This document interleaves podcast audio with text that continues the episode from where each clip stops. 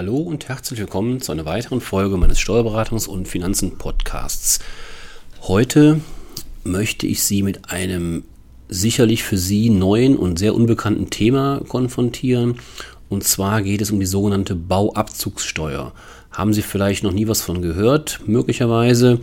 Ähm, Sie werden gleich merken, dass das höchste Zeit wird. Ja, wer meint, dass die sogenannte Bauabzugssteuer nur Unternehmen der Baubranche, so könnte der Name ja, ähm, ja vermuten, betreffe, der irrt. Auch wenn eine Bauleistung an einen Zahnarzt, einen Arzt, Therapeuten, Pflegediensthaber oder einen privaten Vermieter erbracht wird, ist dieser grundsätzlich verpflichtet, einen Steuerabzug in Höhe von 15 Prozent der Bruttobausumme vom Rechnungsbetrag einzubehalten und beim Finanzamt des Bauunternehmers anzumelden und dorthin abzuführen, also zu zahlen. Der Steuerabzug ist für alle Bauleistungen vorzunehmen, insbesondere für die Herstellung, die Instandhaltung, Änderung und Beseitigung von Bauwerken. Lediglich für Baumaßnahmen an einem zu eigenen Wohnzwecken genutzten oder einem zur unentgeltlichen Nutzung überlassenen Gebäude fällt keine Bauabzugssteuer an. Bei Gebäuden, die sowohl zu eigenen Wohnzwecken als auch unternehmerisch genutzt werden, muss daher genau geprüft werden, welchem Teil des Bauwerkes die Bauleistung zugeordnet werden kann. Lässt sich eine Baumaßnahme eindeutig dem unternehmerischen Bereich zuordnen, ist der Steuerabzug vorzunehmen. Ist eine eindeutige Zuordnung nicht möglich, sind die Bauleistungen dem Zweck zuzuordnen, der überwiegt. Dabei ist das Verhältnis der Nutzflächen ein geeigneter Prüfungs- oder Prüfmaßstab.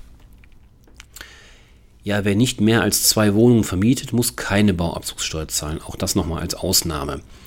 Auch wenn ein Unternehmer mehr als zwei Wohnungen, Praxis- oder Gewerberäume vermietet, ist kein Steuerabzug vorzunehmen, soweit die in einem Kalenderjahr von demselben Bauunternehmer zu erbringenden Leistungen voraussichtlich nicht mehr als 5000 Euro brutto, also inklusive Mehrwertsteuer, betragen.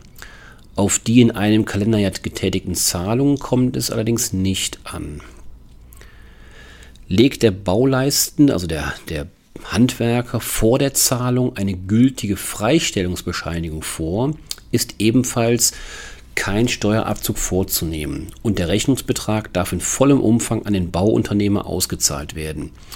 Die Finanzverwaltung kann jedoch eine einmal erteilte Freistellungsbescheinigung widerrufen. Bauherren sollten daher über eine Abfrage beim Bundeszentralamt für Steuern prüfen, ob eine vorgelegte Freistellungsbescheinigung des Handwerkers überhaupt noch gültig ist.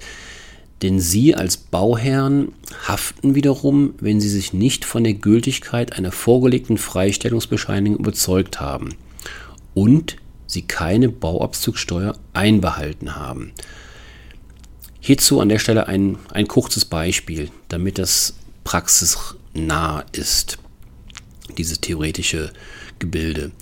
Ja, das Beispiel ist so, in einem Mehrfamilienhaus mit vier gleich großen Wohnungen vermietet ein Arzt drei Wohnungen, eine bewohnt er selbst.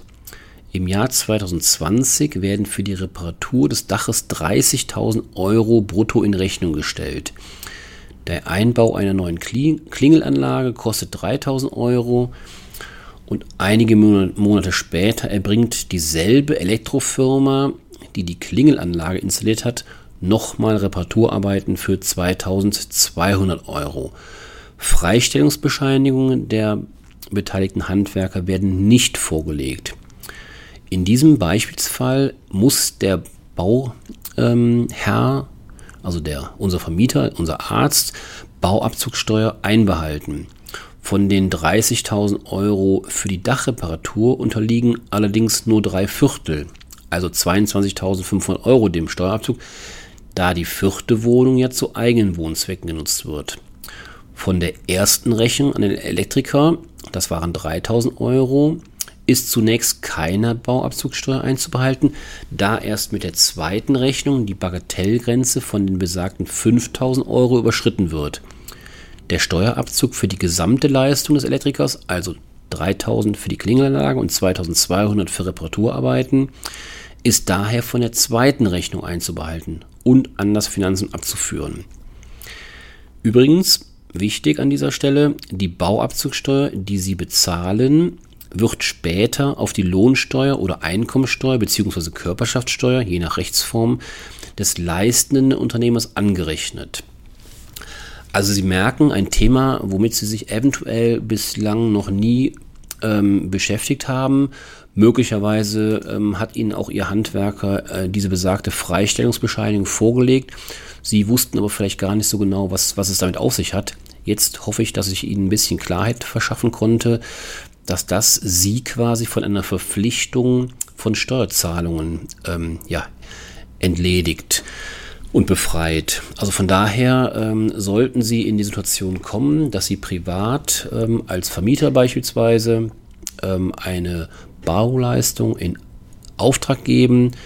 Denken Sie an die Bauabzugssteuer und ähm, informieren Sie sich dann nochmal bei gegebenem Anlass, ähm, ob Sie ähm, zahlungspflichtig sind.